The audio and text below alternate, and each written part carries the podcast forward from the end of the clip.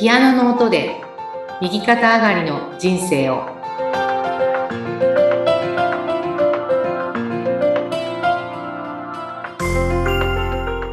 皆様こんにちは。東ひかりです。こんにちは、インタビュアーの山口智子です。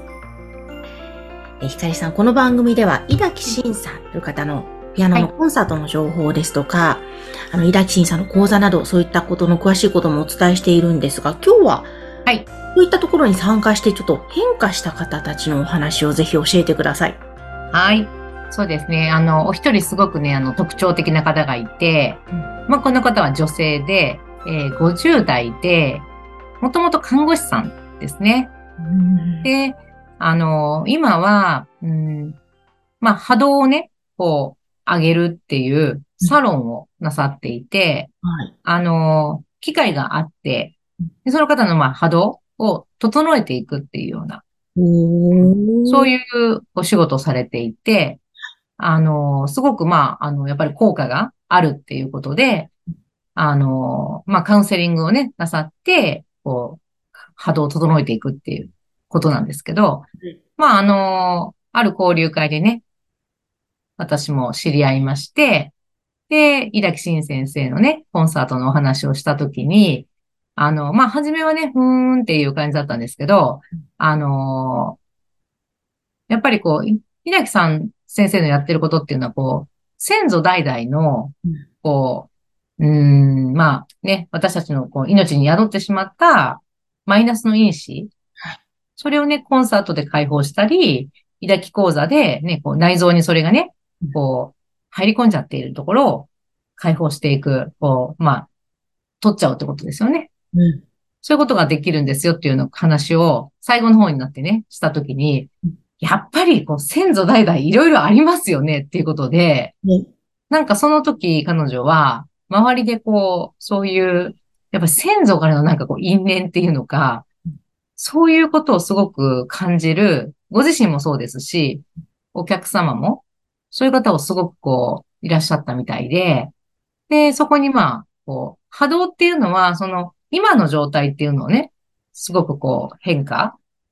あの、今の状態にすごく作用ができるんだけれども、その、こう、先祖代々背負ってしまったところに関しては、まあ、ちょっと違うなって、違うアプローチがあった方がいいなっていうか、そんな感じで感じてたらしくて、えー、それはすごいっていうことで、まあ、コンサートにお見えになって、で、なんかすごいよね、これっていう感じで、まあ、体感がすごくあったみたいで、で、その後ですね、まあ、抱き講座も受けられて、で、今もまあ、あの、結構コンサートと講座にお越しになってるんですけど、まあ、面白いですよね。その、抱き講座って2日目に、あの、最も、こう、自分では絶対取れない因子っていうのが、やっぱり命には宿ってしまっていて、それをまあ解放するっていうのが2日目なんですね。ね結構メインの日なんですけど、で、その後まあ3日目で整理して、4日目がお金のこと、5日目が経営理念っていうね、その、例えば山口さんだったら、こう今生きている状態で、まあ、まあ何かしら限界があるとは思うんですね。こう、なんか何かが超えられないな、みたいな。例えばそれは、えー、お金のことだったり、人間関係だったり、ね、仕事のことだったり、もういろんなことがあると思います。ね、昨日お会いした方も、ね、あの、不動、えー、ビルのメンテナンスなんかをね、なさってる方だけど、どうしてもやっぱりこう、スタッフとか人に依存していくので、人が一人辞めちゃうとものすごく大変なことになっちゃうっていうのね。うん。それがずっともう繰り返しなんだっていうようなことをおっしゃっていて、なかなかやっぱりそこからこう規模も大きくなったり、手離れしないんだっていうような話をお聞きしてて、で、やっぱりだから人それぞれにこう限界があると思うんですよね。うん。で、それをまあ、うん、二日目、その、あ、二日目じゃないね、四日目ですね、に経営理念っていうので、あの、今まで自分が生きてきた、その経営理念っていうか、理念があるわけですよ。それぞれ人それぞれね。で、うんそれが、止めている、その人のね、うん限界を作ってるっていうもの。それを解いていくんですけど、私は、えーね、なんとかなるっていう経営理念を持ってたんですね。うん。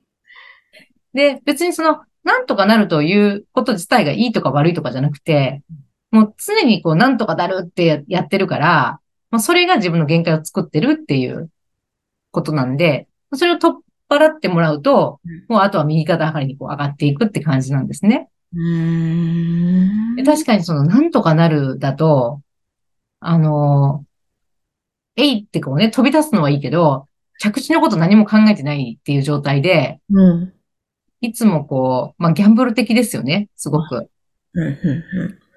あのー超か半かみたいな感じでね、はい、やうん。るかやらないかわかんないけど、とりあえず、いや、行くんだみたいな感じでね、うん勢いはあっていいんですけど、まあ、なんとかなるっていうのはまあ結構しんどい状態で、、で、ある時私が分かってきたのが、あの、その当時はね、なんとかなるって言われた時に、もうほんとその通りと思ったんですよ。自分その通りに生きてましたんで、他にどうやってこうね、どういう生き方があるんだろうっていうのが分かんなくって、はい。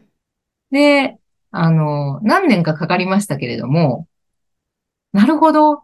やっぱこう、なんていうのかな。まあ、本音っていうね、こう本当の自分の気持ちをこう生かしていくと、うんちゃんと物事ってなっていくんだなっていう。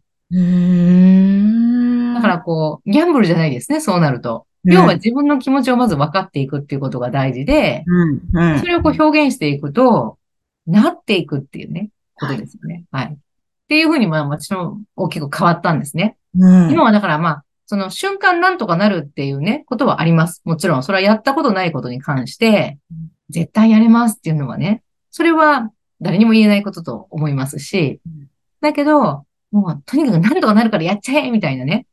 あの、そういうことは今は、なんかそっちで、そっちがメインじゃないってことですね。で、その彼女の場合はうん、あの、自分さえ良ければいいっていうね、そういう経営理念だったんですね。へえ。もう私本当にあの、こう爆笑してしまいまして ね。あの。なかなかすごいですね。はい。そうそうそうそう。ね、自分さえ良ければいいっていうねうん、経営理念だったんですって言われた時に私も本当にもうこう、大笑いしてしまいまして、すごい経営理念だねっていうね。自分さえ良ければいいっていう状況あるのかしらっていうね。